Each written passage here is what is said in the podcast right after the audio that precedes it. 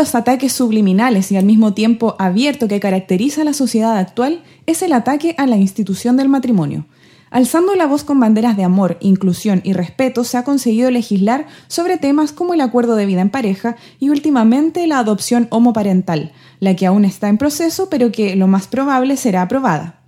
El punto de partida para estas leyes es la negación de la existencia de Dios o la creación de un Dios a la medida, a saber, tolerante y de mente progresista. Estas leyes, sumadas a la incapacidad moderna de construir matrimonios estables y permanentes en el tiempo, nos lleva a la necesidad de preguntarnos, ¿cuál es la causa por la, por la, que no hemos podido hacer del matrimonio una experiencia satisfactoria y productiva a la sociedad? Dios, quien es el creador del matrimonio, nos dejó las claves para que seamos exitosos. Sin embargo, la sociedad moderna escoge vivir al margen de Dios con los lamentables resultados que hoy tenemos. Presentamos a los panelistas como siempre, a Pastor Carlos Flores y Andrés Bodini, anciano de la iglesia. ¿Cómo están?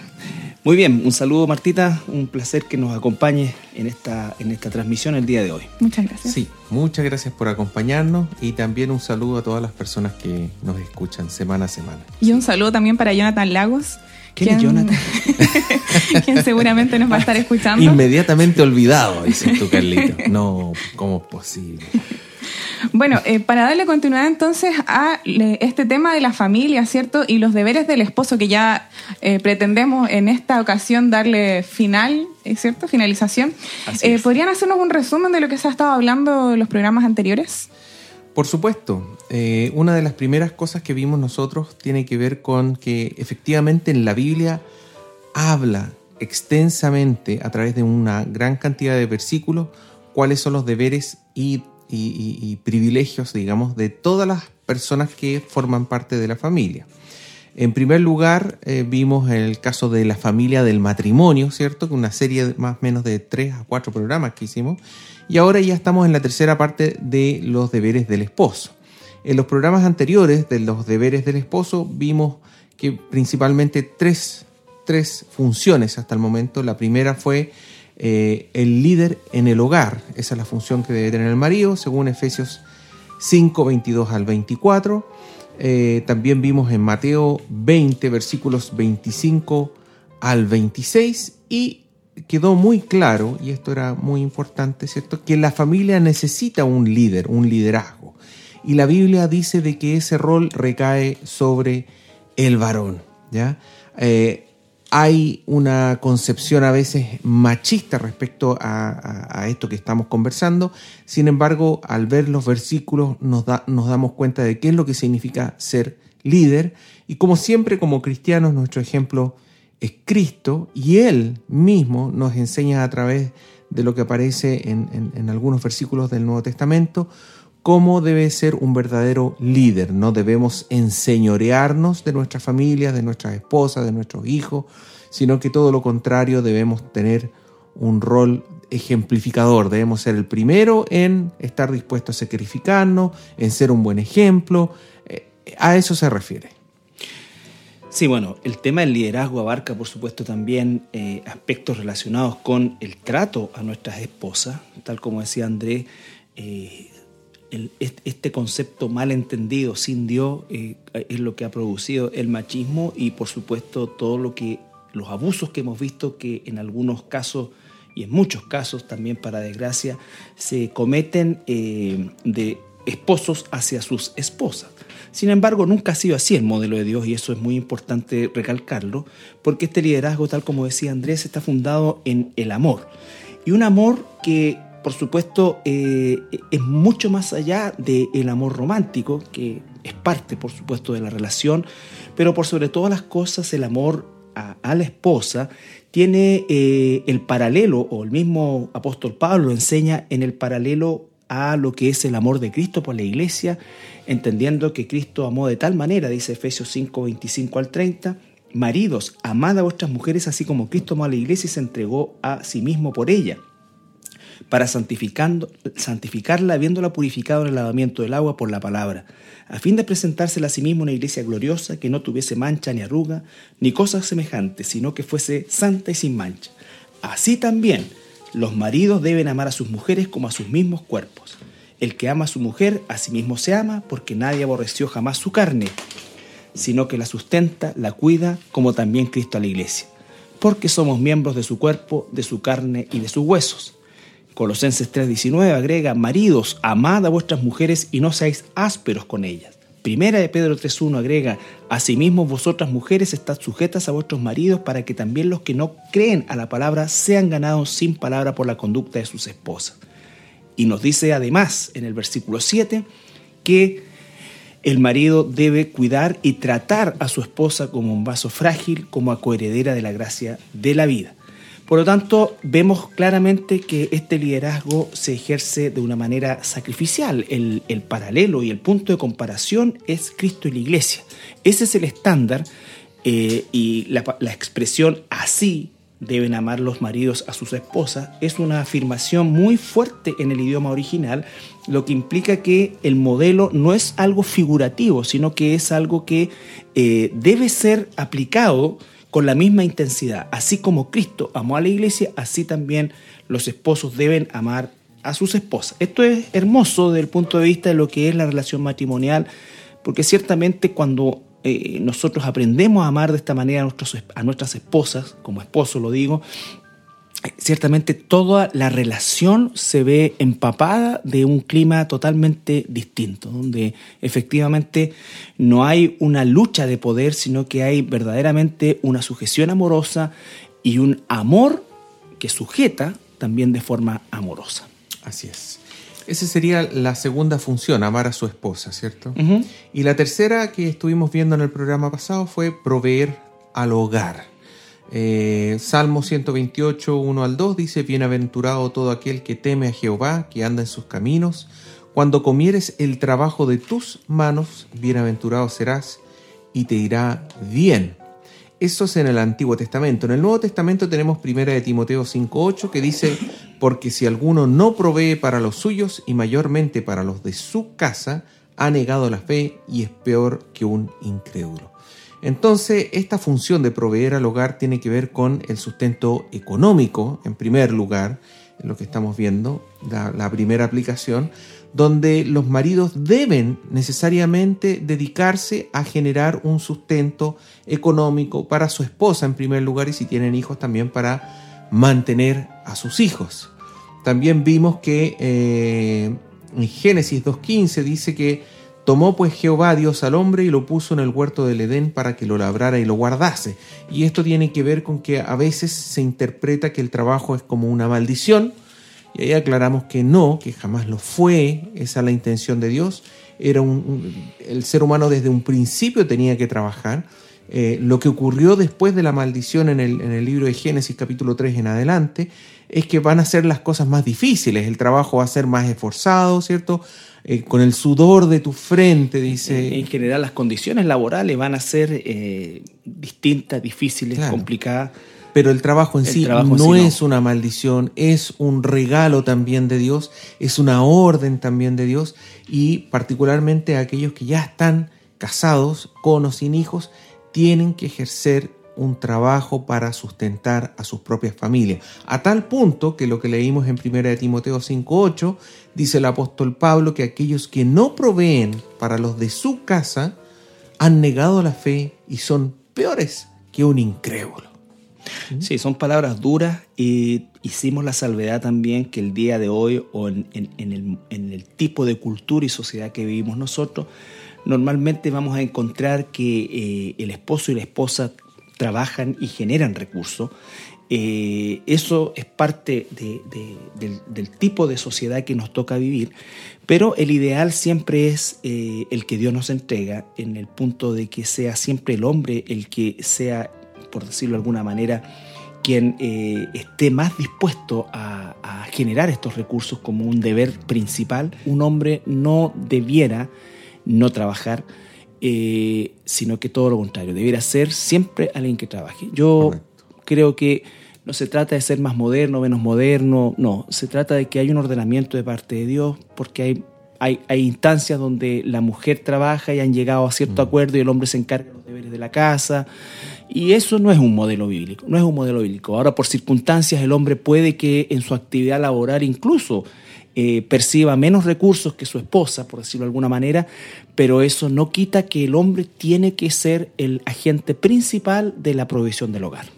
Correcto, leíamos también nosotros en Proverbios, capítulo 30, la, famosos eh, versículos que, describen a...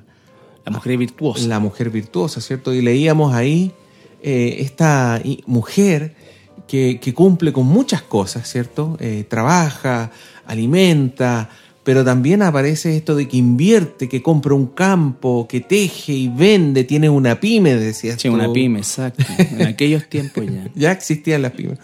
Eh, pero cuando uno lo lee con detenimiento, uno nota que ahí obviamente hay un orden y hay una prioridad. Es decir, esta mujer que trabaja, que, que, que invierte y todo lo demás, no descuida a su marido, ni descuida a sus hijos.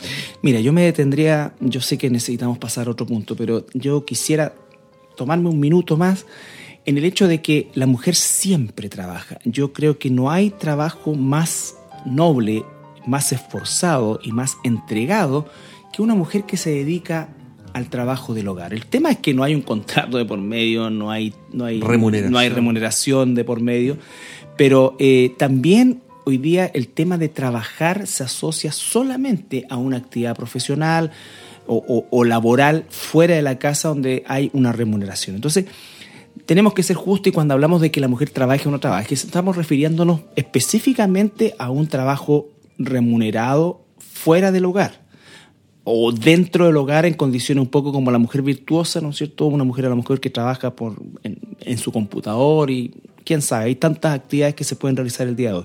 Pero el tema es que no queremos desacreditar bajo ningún punto de vista el trabajo en el hogar.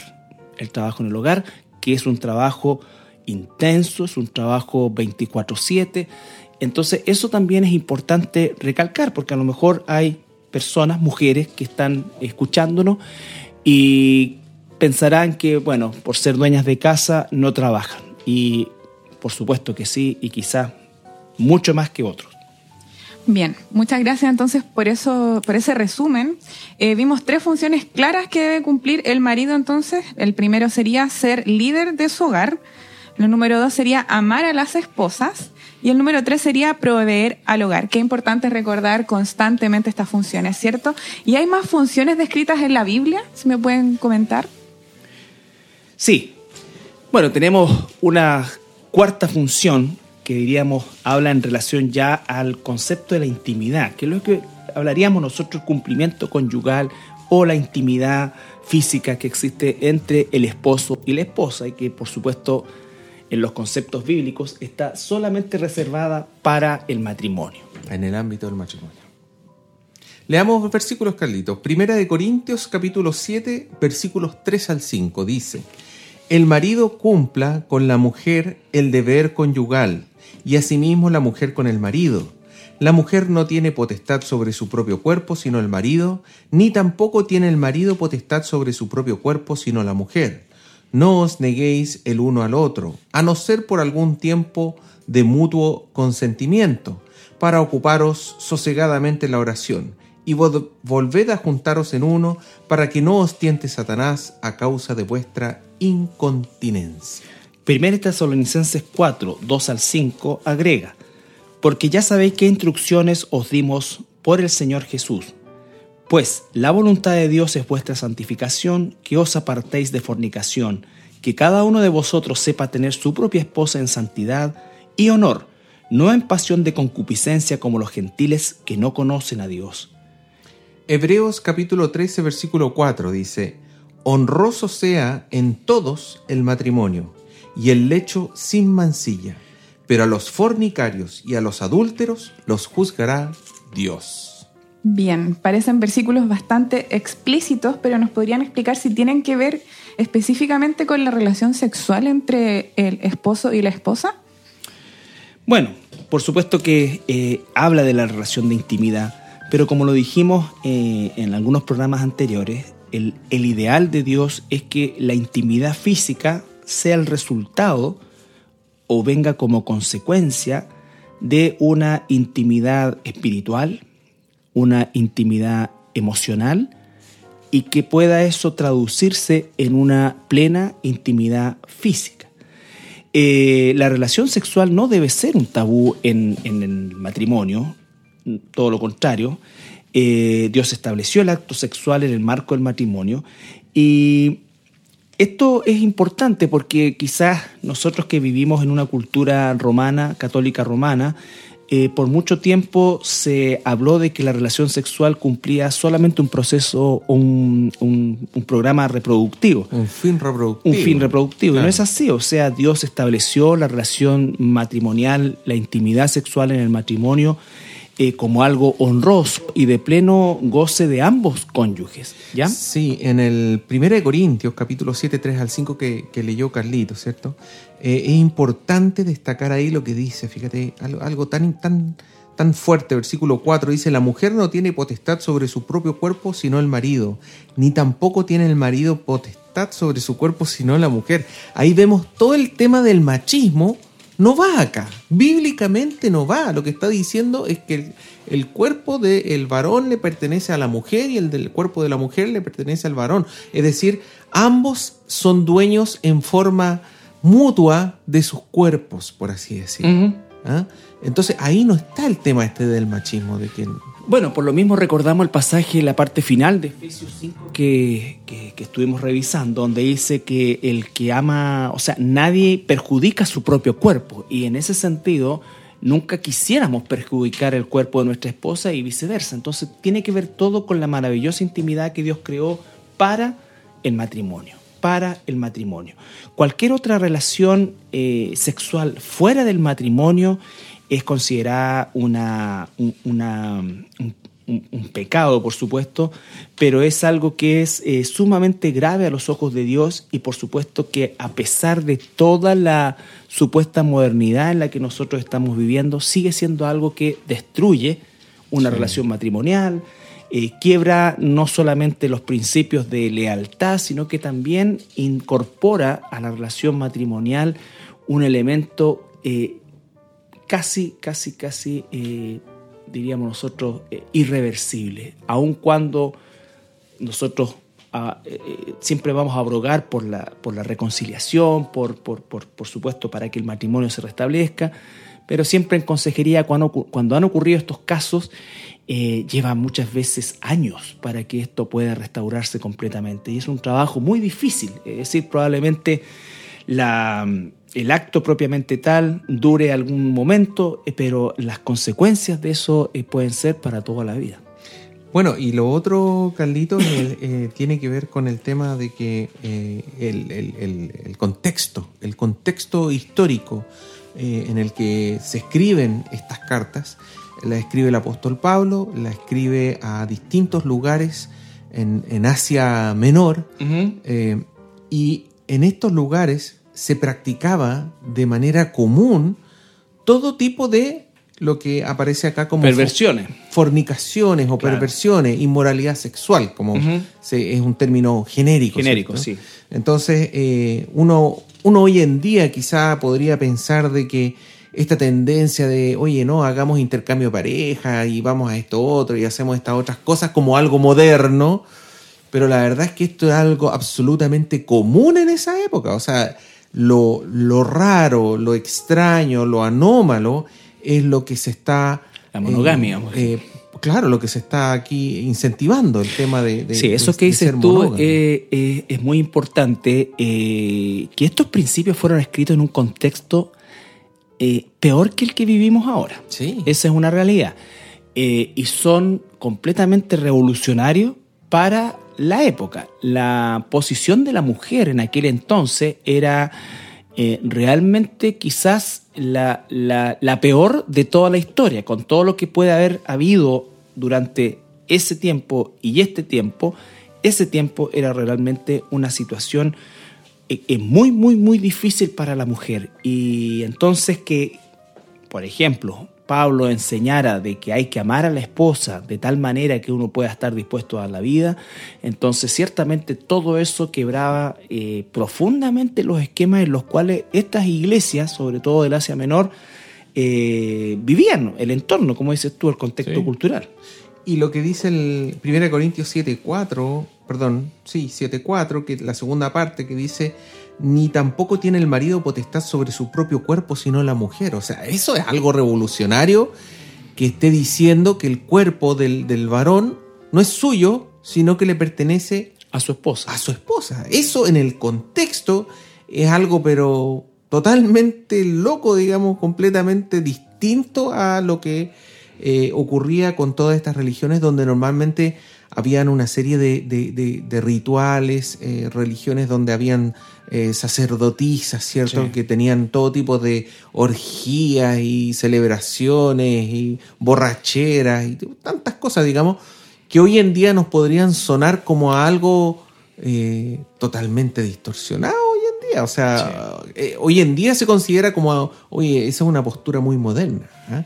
pero en realidad es algo antiquísimo, antiquísimo, y estaba totalmente... No nos olvidemos de Sodoma y Gomorra, varios siglos antes incluso de esto. Por lo tanto, la depravación humana, cuando al ser humano, eh, sin Dios por supuesto, eh, deja correr su perversa imaginación eh, y la lleva a la práctica, se constituyen todo este tipo de, de, de actos que intentan, por supuesto, provocar la destrucción de lo que Dios estableció en el Génesis, de lo que estamos estudiando, el matrimonio. Primera de Tesalonicenses, que leímos capítulo 4, dice en el, en el versículo 3, dice que la voluntad de Dios es nuestra santificación, que nos apartemos de fornicación. Esa es la palabra pornea que engloba todas las inmoralidades sexuales. Y dice que cada uno de vosotros sepa tener su propia esposa en santidad y honor. Ese, es un, mandato que nuevamente, eh, a la luz actual, es como lógico, pero en aquella época las personas tenían su esposa, pero tenían concubinas. Concubinas por todos lados, todo tipo de, desórdenes. Por eso después sigue el versículo 5, dice, no en pasión de concupiscencia, dice, como los gentiles que no conocen a Dios. Era una norma, era una norma y cuando las culturas comienzan a, bajar las normas morales, comienzan a entrar todas estas cosas que finalmente terminan destruyendo una cultura. Ahora, eh, es valiente, es totalmente eh, anti, anticultura lo que Pablo está diciendo acá en esa época eh, como dices tú el día de hoy, quizás todavía no tanto, pero vamos caminando hacia allá. Por lo tanto, el propósito justamente de estos estudios es que eh, nosotros podamos eh, fortalecer lo que es la estructura del matrimonio conforme Dios la estableció desde todo punto de vista. Vimos los, los roles, por lo menos los roles del varón, y estamos llegando a un punto clave que es esta relación de intimidad que como dijimos, para que sea una intimidad física eh, de, todo, de, toda bendición, eh, debe venir, cierto?, primero una unidad en el espíritu, en, las emociones, de conocernos, de entendernos y por supuesto también de relacionarnos sin ese egoísmo eh, típico que podemos ver nosotros en, esta, en las relaciones sexuales en general. Lo que está diciendo es que eh, eh, el cuerpo del esposo está en función de, la esposa y el cuerpo de la esposa en función del esposo. Entonces no hay un egoísmo, hay una entrega. Hay una entrega absoluta. En Hebreos 13:4 dice, honroso sea en todo el matrimonio, en todos. Ese honroso eh, es una palabra timios en griego y quiere decir que sea valorado. Sí. Entonces ahí hay un tema de que con todo este desorden, se le quita el valor al matrimonio y después agrega, ¿cierto? Y el lecho sin mancilla. Andrés, ¿a qué se refiere la Biblia, bueno, en este caso Pablo, con mancilla? Mira, la palabra que aparece ahí como, como mancilla es amiantos, amiantos, y quiere decir incontaminada. También se le dice sin mácula o sin mancha, de ahí viene la palabra inmaculada. ¿Cierto? Sin mancha. Y quiere decir, como dice ahí, sin contaminación, que, que el, lecho, el lecho es la cama en el fondo, el, lugar donde ocurre la relación sexual, sea sin ningún tipo de eh, perversión sexual. Exacto, porque el tema de la sexualidad, punto uno, está eh, en función del matrimonio, ya solamente reservada para el matrimonio, pero esa relación no debe ser algo que de alguna manera ofenda la relación en sí. Muchas veces uno puede, pudiera pensar que, vamos a hablar en términos un poco más adultos, ¿no es cierto?, se pueda quizás hacer todo tipo de actividades con el esposo o con la esposa. y no es así hay, una, hay límites para esto, ¿no es cierto?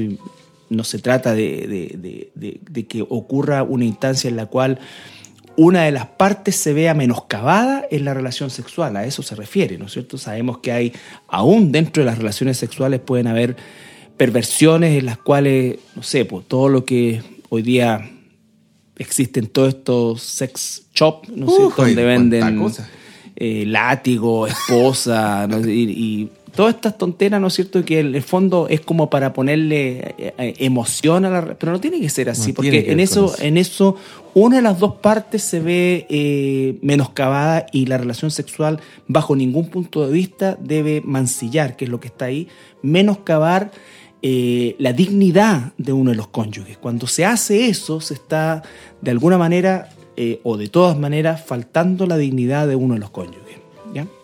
Sí, ese, ese tema. Sí, que no es para ponerse tan imaginativo. y ni trajecitos, ni cosas por el estilo, digamos. Eh, debe ser sin mancilla. Y la verdad es que no es necesario, porque es un poco lo que decías tú, Carlito, eh, el tema de, del ámbito de la relación sexual. Uno entiende todas estas distorsiones cuando ya los empiezan a sacar del ámbito del matrimonio y del matrimonio bien formado, como corresponde, como estamos leyendo que Dios quiso que fuese el matrimonio. Por eso es tan importante lo que nombrábamos, el hecho de que debe haber una unidad espiritual y una unidad emocional. O sea, eh, eh, cuando es solo lo físico, obviamente que eso va a traer eh, un, por así decir, una monotonía que va a tratar de ser cambiada desde estos aspectos pero lo otro es algo que viene como la culminación de este proceso. Entonces, eh, el, cultivar el liderazgo, el esposo, el sujetarse a la esposa, el, el compartir de Dios juntos, el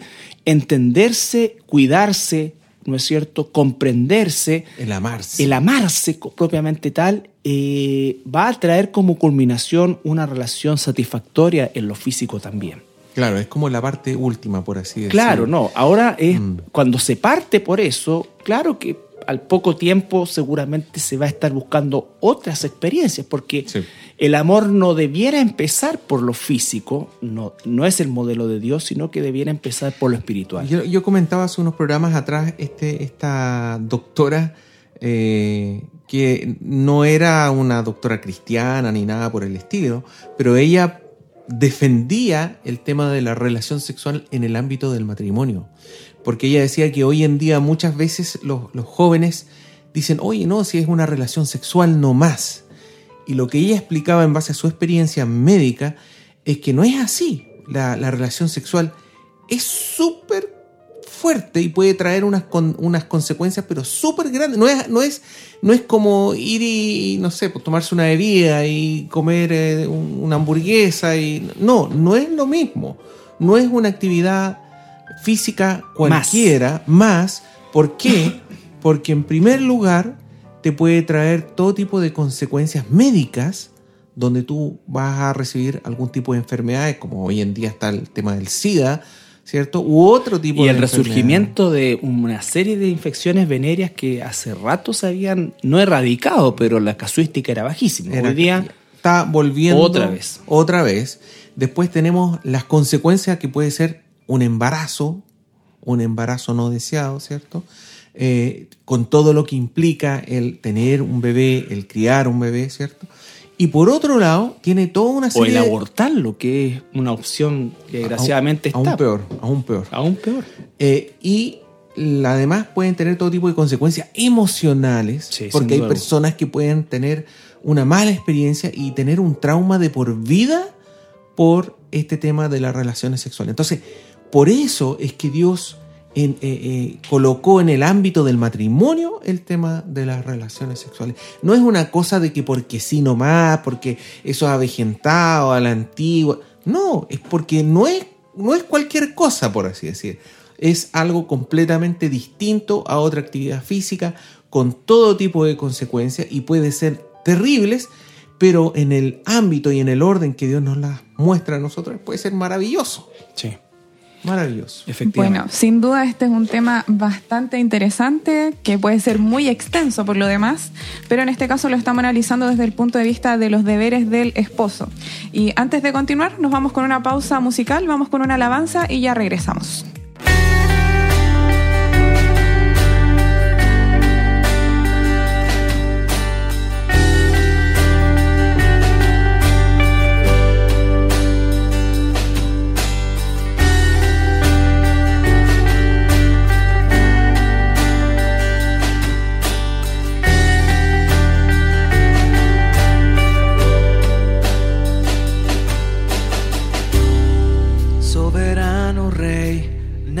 Como tú, Jesús.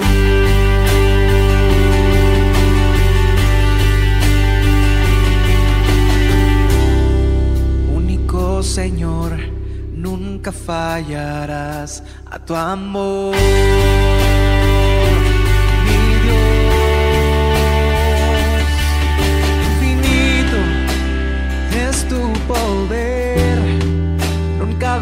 Dejas de ser.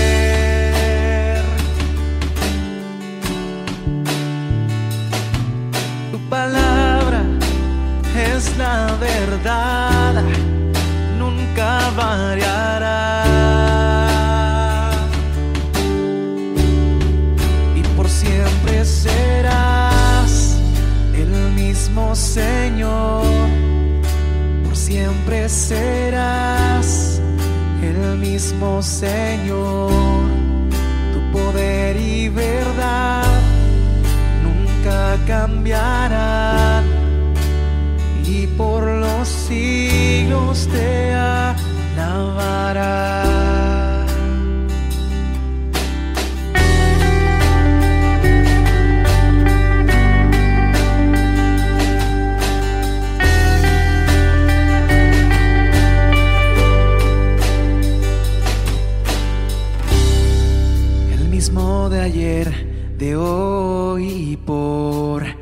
Siglos.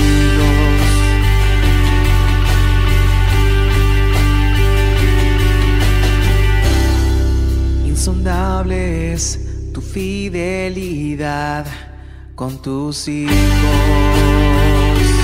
Mi Dios, infinito es tu poder, nunca dejas de ser.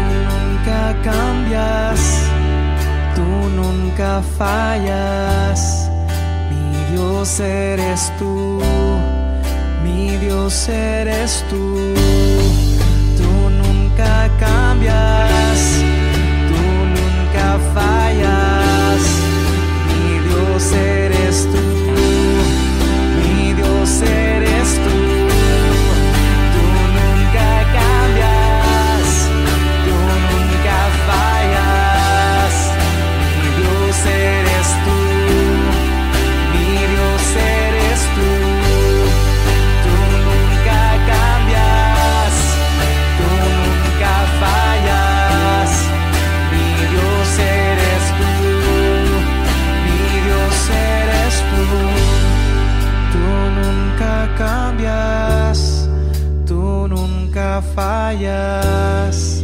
Mi Dios eres tú, mi Dios eres tú. Tú nunca cambias, tú nunca fallas. Mi Dios eres tú.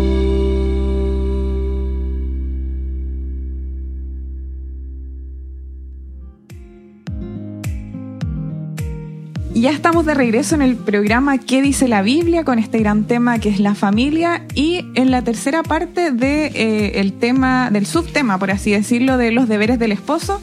Estuvimos viendo eh, cuatro, tres, perdón, grandes deberes del esposo que aparecen en la Biblia, que el primero era ser líder de su hogar, el segundo amar a las esposas y el tercero proveer al hogar.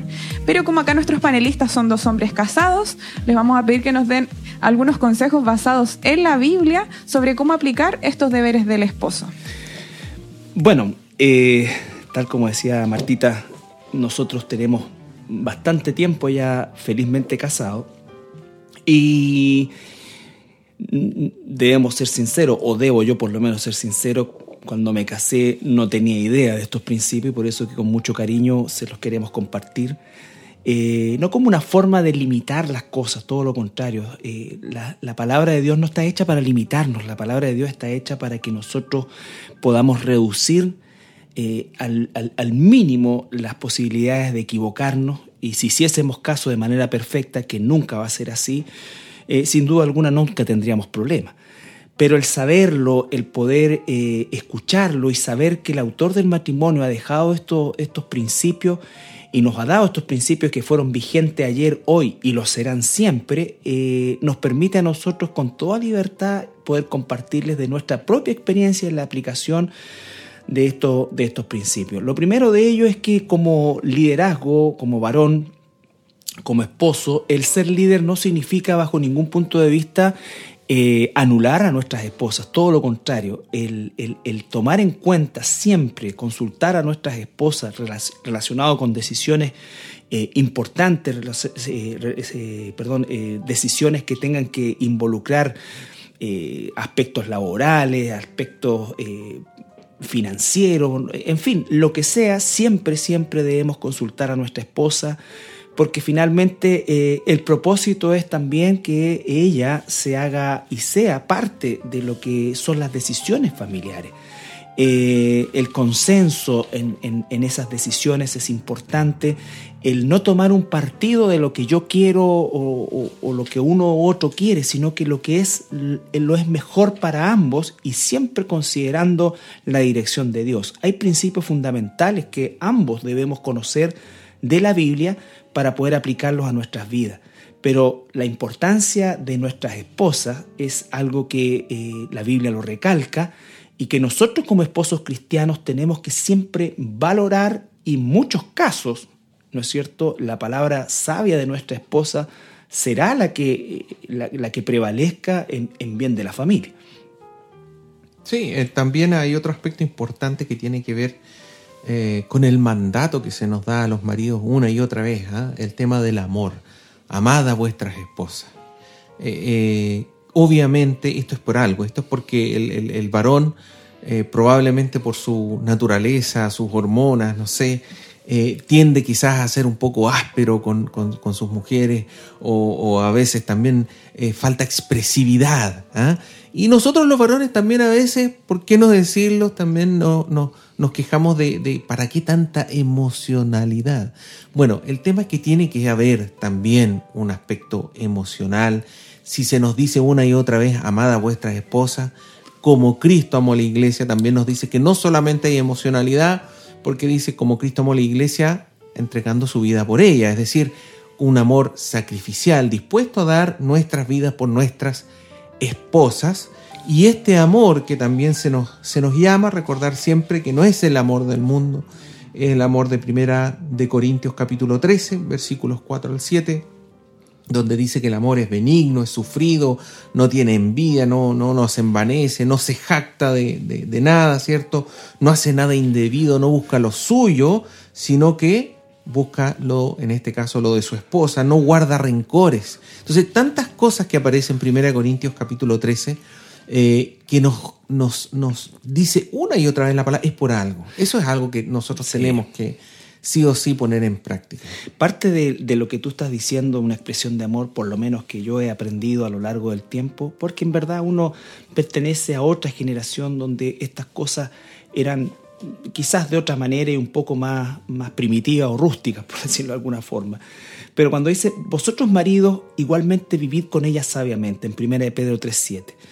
Vivid con ella sabiamente. Yo me dediqué a investigar eso y en verdad implica el hecho de que una de las cosas eh, que más expresa amor a nuestras esposas es eh, conocerlas, tener sabiduría para tratarlas, eh, saber, ¿no es cierto?, cuáles son sus necesidades realmente en lo emocional y poder estar dispuestos a satisfacerlas. No siempre entendiéndolas quizás, pero sí eh, sabiendo que ellas necesitan de nuestro apoyo en, momentos eh, importantes de su vida. Uno eh, quizás, como digo, puede resultar, como decías tú mismo, ¿no es cierto?, un tanto mucho más áspero.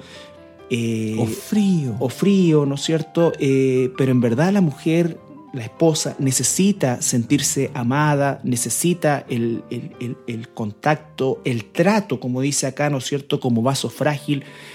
Eh, vale decir la, la, la el, respeto, el, cuidado, todas esas cosas, por más que se trate de, de hoy día de, de anular y hacer esto que es tan horrible, que el hombre y la mujer son iguales. Y no es así, la mujer necesita respeto, necesita ser tratada con, fragilidad.